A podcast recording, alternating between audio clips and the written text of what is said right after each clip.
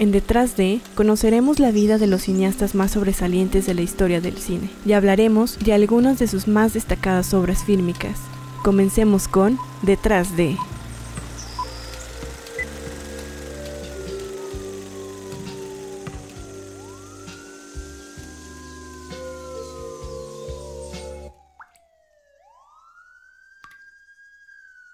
Cecilia was the first to go.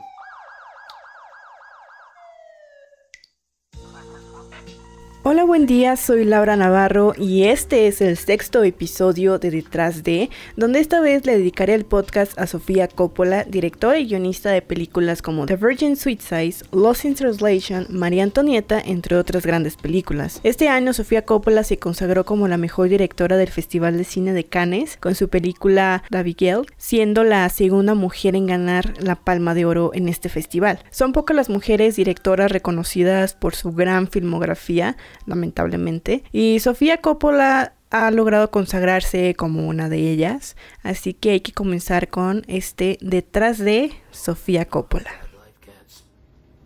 Obviously, doctor, you've never been a 13-year-old girl.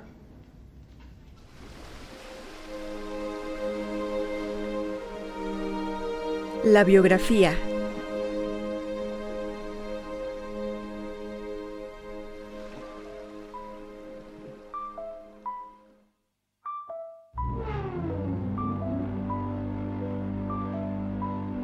Sofía Carmina Coppola nació en Nueva York el 14 de mayo de 1971, hija del reconocido director Francis Ford Coppola y de la también artista Eleanor Coppola. Sofía viene de una familia que ha prosperado en la industria del cine y del arte. Por ejemplo, su abuelo es el compositor Carmine Coppola, su primo es Nicholas Kay, su tía la actriz Talia Shire, Jason Schwartzman es su primo y tiene tres hermanos, Mary, Giancarlo y Roman. Desde niña estuvo inmersa en la industria cinematográfica gracias a sus antecedentes familiares y es gracias a su padre que el cine siempre tuvo un papel importante en su vida. Creció en los sets de filmación y con su padre siempre entusiasmado por mostrarle a ella y a sus hermanos diversos tipos de cine. Por su padre descubrió el trabajo de cineastas de la nueva ola francesa, el neorrealismo italiano y directores como Kurosawa. Desde muy temprano fui muy afortunada de ver películas que marcaron la historia del cine. La mayoría de mi familia trabaja en el industria del cine y ahora yo también hago películas. Supongo que es una extensión lógica de todo eso. Debido a ello, Sofía estuvo involucrada en diversos films de la familia, primero apareciendo como el bebé del bautizo en El Padrino de 1972, después interpretó otros papeles en las siguientes películas de la saga. Es más conocida en su papel como Mary Corleone en El Padrino 3, aunque el papel estaba pensado inicialmente para Winona Ryder. Sofía tuvo que reemplazarla debido a problemas de salud de Winona y su actuación fue duramente criticada e incluso fue nominada a un Razzie por su mala actuación. Otras películas en las que Coppola estuvo involucrada como actriz es The Outsiders, Rumblefish, The Cotton Club y Frankie Winnie. Esta última película como la única en la que no estuvo relacionada con su padre. En el año de 1989 escribió su primer guion colaborando con su padre en el texto de un episodio de la película de Historias de Nueva York. También se ocupó de diseñar el vestuario, tarea que también realizó para El Espíritu del 76 de 1990, comedia retro escrita por su hermano Román y dirigida por Lucas Rainer. Como amante de la fotografía, la música y la moda, Sofía comenzó sus estudios en el Instituto de Artes de California. Yo nunca pensé que podría ser directora, fue algo que nunca planeé, a pesar del hecho que me gustaba andar en los sets, así es como logré aprender a hacerlo. Posteriormente realizaría su primera obra, un cortometraje, Lick the Star, en 1998. En el 90 interpreta su papel más conocido, como ya había mencionado, Mary Corleone. Las críticas se hicieron llegar, no solo para ella, sino para su padre, quien ha sido juzgado por nepotismo, por recurrir a miembros de su familia para interpretar papeles en sus películas. A Sofía nunca le interesó la actuación, pero la experiencia le serviría más adelante.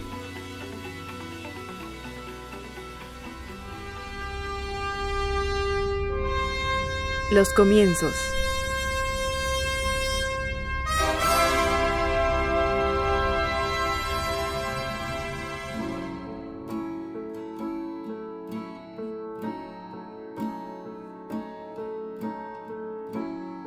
Siguiendo los pasos de su familia, Sofía Coppola se introduce al mundo del cine con su ópera prima Las Vírgenes Suicidas, basada en la novela de Jeffrey Eugenides. Que transcurre a mediados de los 70 en un barrio residencial de una ciudad americana donde vive en perfecta armonía la familia Lisbon. Todos los chicos suspiran por las cinco hermosas hermanas Lisbon, sin embargo, ese paraíso se desmorona cuando Cecilia, la hermana menor, se suicida a los 12 años. La idea del proyecto surge por el amor que Sofía tenía por el libro, debido a la representación tan fiel que el autor realiza sobre el misterio de la adolescencia. Además, se añade el hecho de que la misma Sofía perdió a su hermano Gio en un lo que le dio una especie de conexión con las vírgenes suicidas, que también es sobre la pérdida.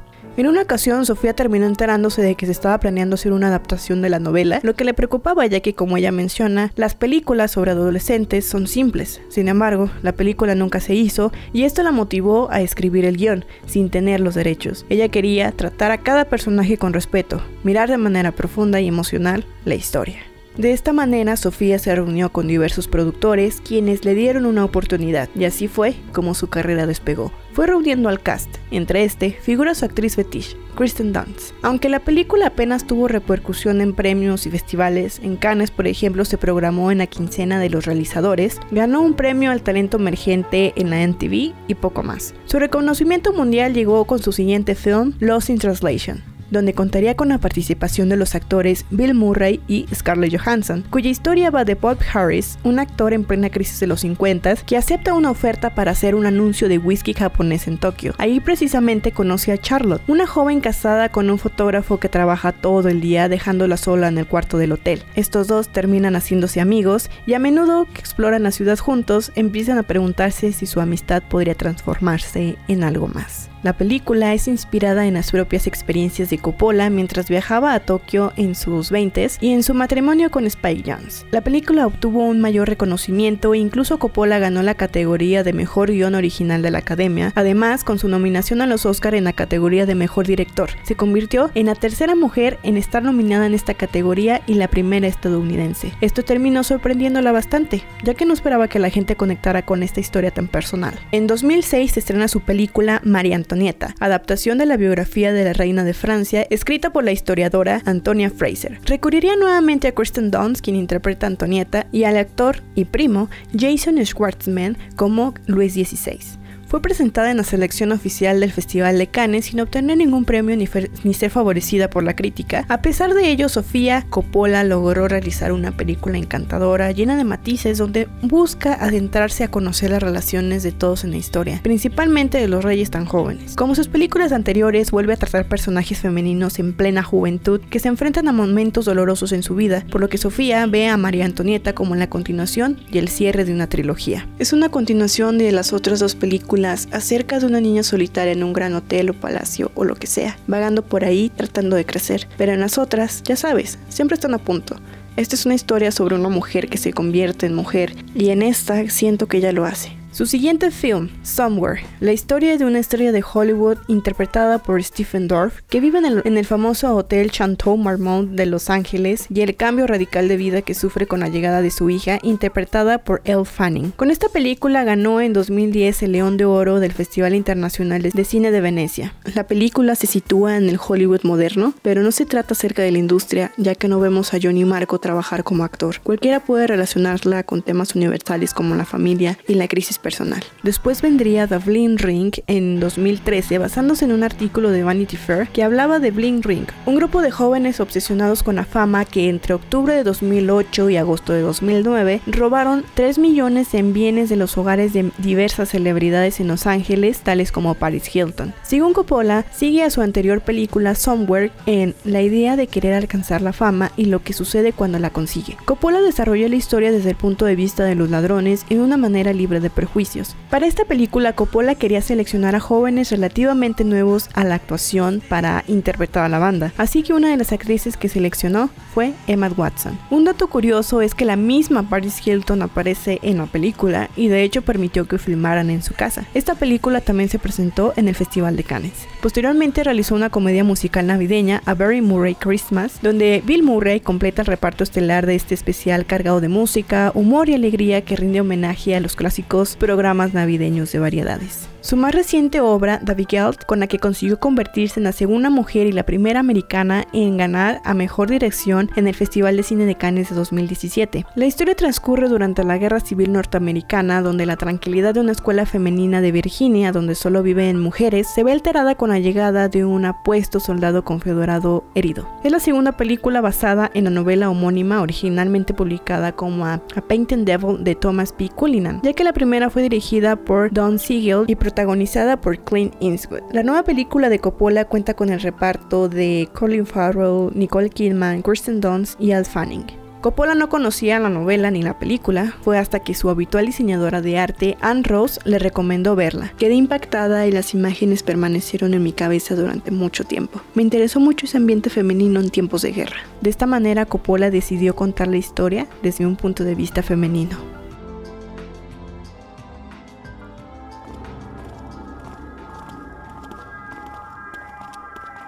Las obras.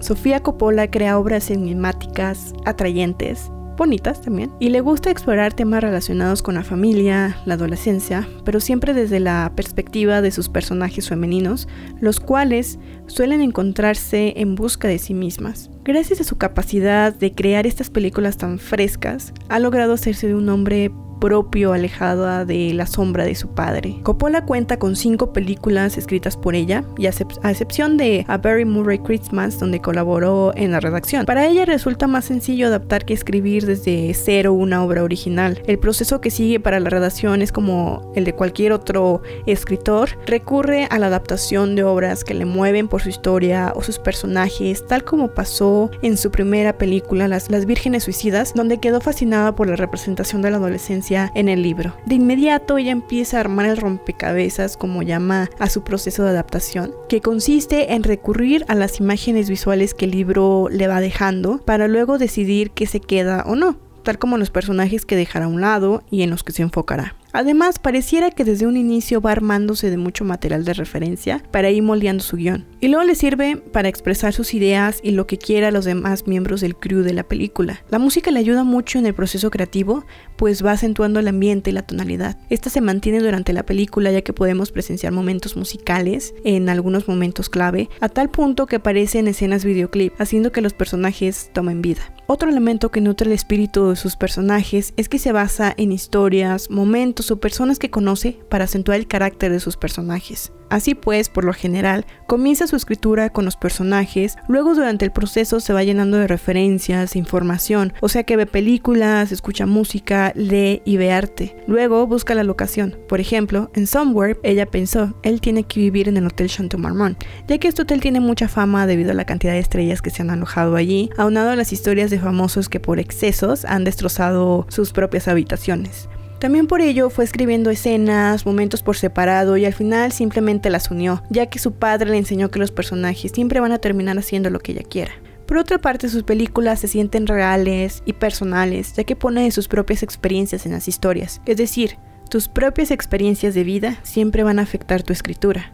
Creo que estas películas son más personales que las que están basadas en algo más porque tú las llenas con tu propia experiencia y pensamientos. Sus películas están llenas de momentos en los que las personas están pasando por un momento de transición en sus vidas, como en Las Vírgenes Suicidas y María Antonieta y su interés va más allá de querer mostrarnos los mundos que no conocemos de estas personas. Mencionar que las películas de Coppola cumplen con el test Bechdel, que consiste en tres reglas. Mostrar al menos dos personajes femeninos con nombre, las mujeres tienen que hablar entre ellas, y el tema de conversación no se debe limitar solo a hablar de hombres. Estos personajes femeninos, los de Coppola, tienden a estar siempre contenidos por su entorno. Es un aislamiento femenino, que puede crecer a partir de la misma experiencia que Coppola vivió creciendo en una familia llena de machos.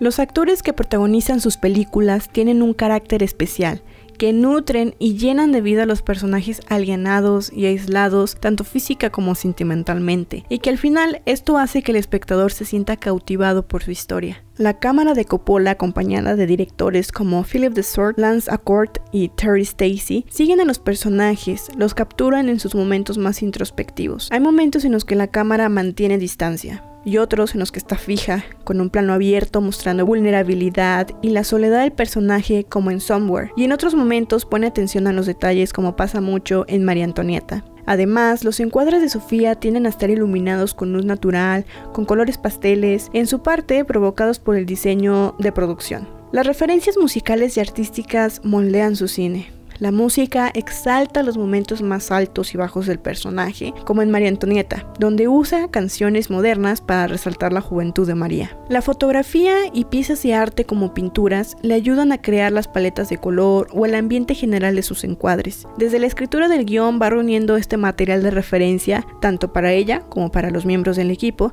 tal como el cinefotógrafo y la diseñadora de producción. En el set, Sofía crea una atmósfera cómoda para el crew y los actores. En su juventud, ella tomó clases de actuación, lo que le ayudó a saber hablar con actores, pues en vez de pedirles que parecieran cansados, hay que dar especificaciones un poco más elaboradas como has estado despierta toda la noche y tú quieres ir a casa, que ayuda a los actores a sentar el tono de la escena. Debido a ello, Coppola trata de mantener siempre un ambiente tranquilo para que todos puedan llevar las largas horas en el set. Además, le gusta que sus actores logren crear una conexión y se conozcan. Por ejemplo, en Somewhere tuvo un periodo de ensayos con algo de improvisación entre los actores, donde incluso el actor Stephen Dorff pasó por el Fanning a su escuela y la llevó a pasear. Además de ir a su partido de voleibol e ir a, desayunar con la también actriz Lala Slotsman, quien hace de la madre de él en la película. Así también, a lo largo de su carrera ha formado una familia de colaboradores, como su habitual editora Sarah Flack y su diseñadora de producción Anne Ross, y por supuesto sus actores fetiche como Kristen Dunst. Es realmente importante para mí tener una buena atmósfera en el set y que la gente se sienta cómoda, porque estamos pidiendo a los actores que sean vulnerables. Puedes pasar mucho tiempo en el set, puede ser estresante. Así que es realmente importante que el crew mantenga una buena atmósfera, especialmente en una película donde están trabajando actores tan jóvenes. Por último, respecto a la postproducción, a Sofía le gusta jugar con las escenas. Puede llegar a cambiarles el lugar, juega con el orden y las adapta. En otros casos, como en Soundware, prefirió seguir el orden establecido en el guion. Todo depende de qué tipo de película está realizando. Coppola ha construido una carrera de la que se pueden aprender muchas cosas, pues la ha construido con base a su testarudez, una fuerte ética de trabajo y modales básicos, como ella misma dice. Además, sin importar el background de su familia en industria o importando solamente como inspiración, aunado su pasado como actriz y su sensibilidad hacia la vida, nos ha ido dejando películas tan de Dreamy Girl que nos llevan a estos mundos llenos de encanto. Y sí, ella es una mujer con un gran talento que se ha hecho de un hombre y se ha posicionado como una de las directoras más destacadas de Hollywood. Además, ella misma ha servido como una fuente de inspiración para muchas mujeres que quieren introducirse al mundo del cine, no nada, más, como directora, sino como actrices como, o como cualquier otro miembro del crew. Así que ella es una gran inspiración para muchas mujeres y muchos cineastas. Y sí, hay que continuar viendo su cine. Esperemos su próximo proyecto.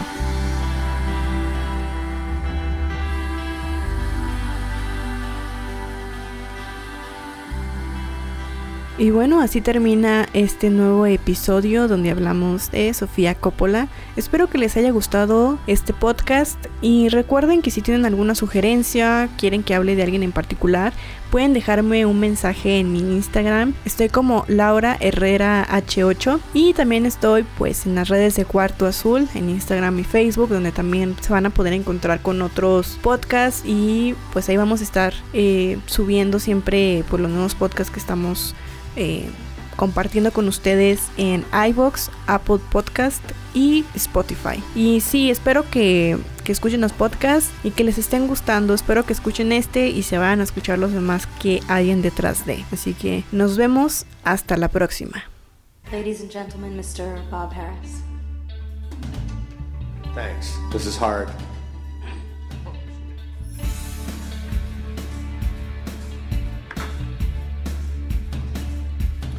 I could feel at the time there was no way of knowing fallen leaves in the night.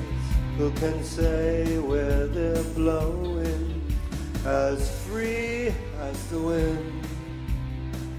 Hopefully learning why the sea on the tide has no way of turning